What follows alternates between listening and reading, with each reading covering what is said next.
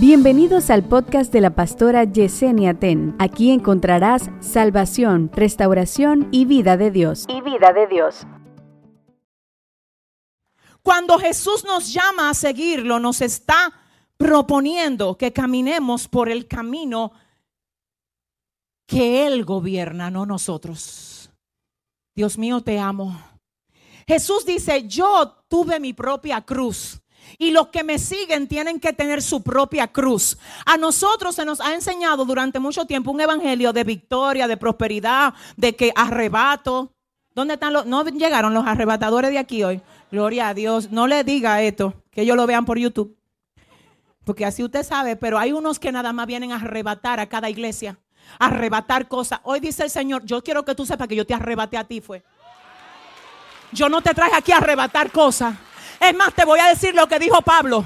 Pablo dijo, yo no creo que soy perfecto, pero una cosa hago, olvidando ciertamente lo que quedó atrás, extendiéndome hacia adelante, prosigo a la meta del supremo llamamiento de Dios en Cristo Jesús para ver si logro asir aquello para lo cual yo fui también asido por Cristo Jesús. El término asir, según el diccionario, es tomado, tomado.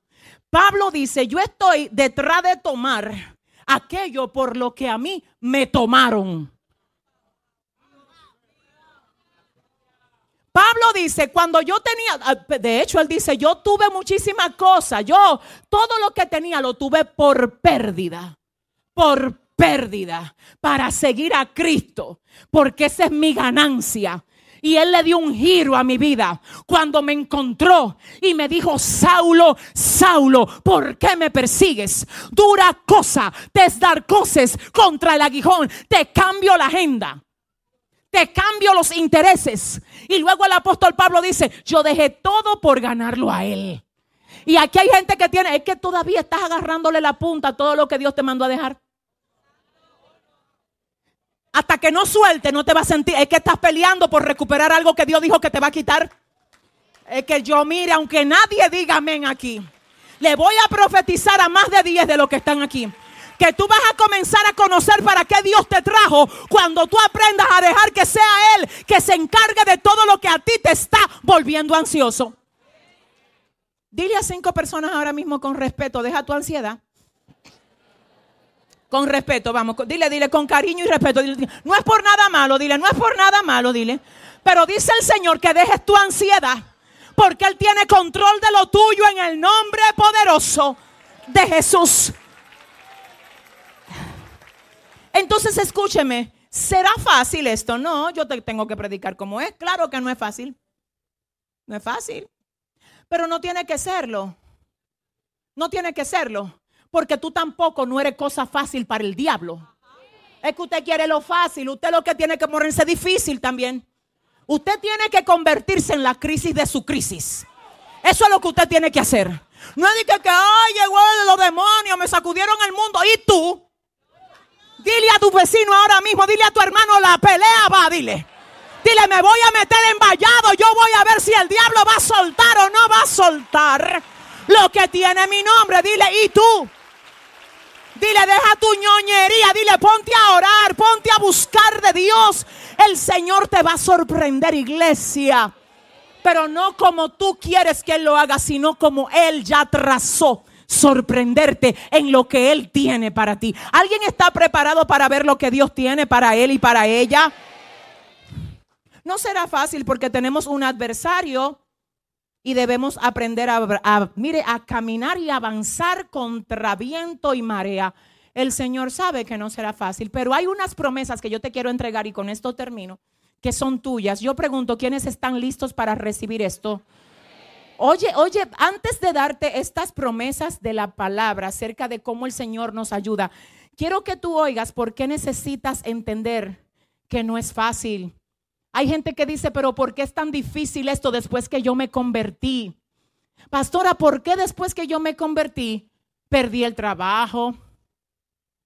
Se levantaron en contra de mí en la casa. Ya no me llaman para comprarme los productos que vendo.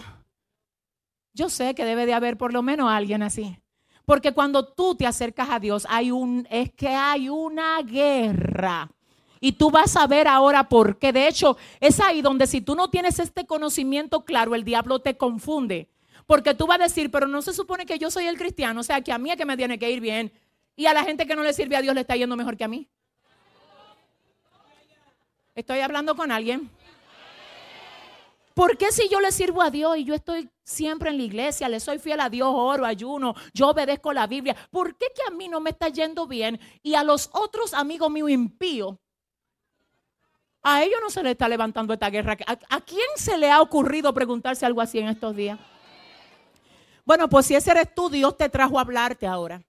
Y yo quiero que tú oigas esto porque yo quisiera poder decirte tantas cosas, pero quiero resumir esto. Primera de Pedro 5, 8 dice, sean sobrios y velad, porque vuestro adversario el diablo, como león rugiente, anda alrededor buscando a quien devorar. Oiga la palabra, sean sobrios y velad, porque vuestro adversario el diablo anda como león rugiente alrededor buscando a quien devorar. Lo primero es que nosotros tenemos un adversario. ¿Qué es lo que tenemos? Un adversario. ¿Qué significa adversario? Que se opone, que adversa. Él no es tu jefe para que tú te le rinda. Él es tu adversario para que tú lo reprendas. No, déjame, es que tengo que entregarte estas armas que son tuyas. Hay gente que se le está doblando al diablo y a su sistema. Él te está poniendo presión, claro, porque te está trancando los negocios. Te lo está trancando. Y te voy a explicar ahora dos o tres cositas que te van a llevar a entender la prueba y el proceso que tú estás atravesando. Satanás antes te tenía. That's it.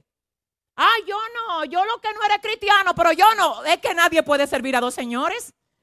Yo como quiera era de Dios, ¿quién le dijo a usted? La Biblia dice, cuando el hombre fuerte armado guarda su palacio, en paz está lo que posee, hasta que llega uno más fuerte que él y le vence. Y le quita todas sus armas en que confiaba y reparte el botín. Cuando usted comienza a pertenecer a Dios es cuando usted confiesa al Señor como su dueño y salvador. Antes de eso, usted es criatura de Dios, pero usted no le sirve a Dios. Lo que no le sirve a Dios está a merced del mundo y el sistema del mundo. Y la Biblia dice que el mundo entero está bajo el control del maligno. Así que cuando tú estabas allá sin Dios, tú no eras un problema para el diablo. Tú comenzaste a hacerlo el día que el Señor te dijo, sígueme. Y tú dejaste el camino tuyo y el del mundo para decirle a Dios, voy a seguir los pasos tuyos te entrego mis intereses, mis motivaciones, mis deseos, mis metas. Mira, todo lo que a ti no te agrada, aunque yo lo quiera, quítalo. Eso es decirle a Dios, como dicen los muchachos de allá afuera, tumba eso. Y hasta que usted no esté listo de decirle a Dios, tumba eso. ¿Qué es lo que yo quiero? Que me lleven para allá, que me den una beca en España, que me compren qué sé yo qué. Tú no lo quieres. Ay, ay, ay, dale fuerte el aplauso a tu papá. Y dile a tu hermano, dile, dile, dile, si Dios no lo quiere, que tumbe eso. Kata Shamaya. Escucha esto. Hay cosas que Dios ya ha tumbado en ti. Y en vez de tú decir, hey, compañero de camino, lo tumbaste, eso que no era tuyo, está bien, tumba todo lo que tú quieras. Tú te pones a reclamar, ¿qué fue lo que? ¿Dónde? Entonces ahí donde él te dice, estamos caminando en el camino tuyo.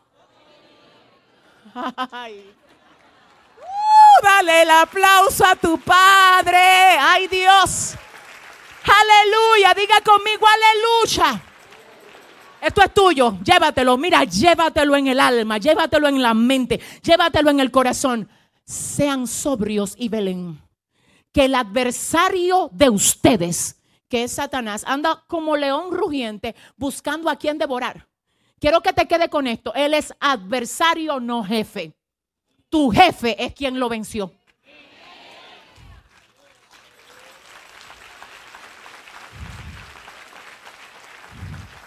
Entonces, a ver, cuando dicen sean sobrios, la palabra sobriedad en este pasaje en el original es tengan la mente bien colocada y tengan la mente limpia. Porque lo primero que te quiere mover es la mente para que tú te confundas. Hay procesos que vienen a acabar con tu mente. Porque en el momento que tu mente está firme, tú siempre te vas a recordar que Él tiene que someterse al Señor tuyo, que es Jesucristo. Entonces, cuando el Señor tuyo, tú comienzas a hablar con el Señor, con el que tú caminas, ¿te acuerdas con el que camina contigo? Y tú le comentas, amigo, tú no sabes. Ay, compañero de camino, aquí tengo yo unos líos grandísimos. ¿Y con quién, mi hija? Una batalla grandísima ahí con una demonia que se le, se le metió el diablo y mi esposo ahí, él se enredó con ella. ¿Cómo? Y no es que él no lo sabe, lo que quiere oír a sus hijos hablándole.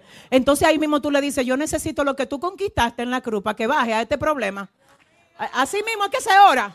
Lo que tú conquistaste en la cruz, que fue la liberación de mi casa, la quiero libertando a mi familia. Haz libre mi... Aleluya. Habla con el compañero, dile a tu vecino, tengo un compañero y voy a hablar con él. Tengo un compañero y voy a hablar con él. Acompañarte de Jesucristo es hacer un viaje rumbo a la eternidad en el que él va montado contigo en el vehículo. Yo no sé si usted es como yo, pero cuando yo voy a viajar viaje largo, ya sea en tierra o en avión, yo lo más que disfruto es ir del lado de gente que yo, usted sabe, pueda tener una conversación. Obviamente siempre es hermoso viajar al lado de mi esposo, claro que sí, pero él se duerme rápido, entonces es un problema, porque yo no duermo. Así que yo necesito un compañero. En el caso de Maribel, Maribel, ven, siéntate para acá. Vamos, ven, vamos a hablar. Porque es que si usted no encuentra con quién hablar cosas en un viaje largo, lo mejor que usted puede hacer es ponerse a leer o ponerse a hacer algo productivo, escriba algo. La gente que lo que quiere ver películas y dormir, no es con ustedes que estoy hablando ahora. Estoy hablando con gente que no desaprovechan ni un vuelo para ser más productivo de lo que tienen que ser. Dile al que te queda al lado, ese soy yo. Entonces dice el Señor, cuando comenzaste a seguirme, emprendiste un viaje. Cada día que pasas aquí te queda menos en esta parada. Y te falta menos para vivir conmigo en la eternidad. Uh, pero no te dejo desde el momento que tú me permites entrar a tu corazón. No te dejo desde ese momento y hasta la eternidad. Soy tu compañero de viaje.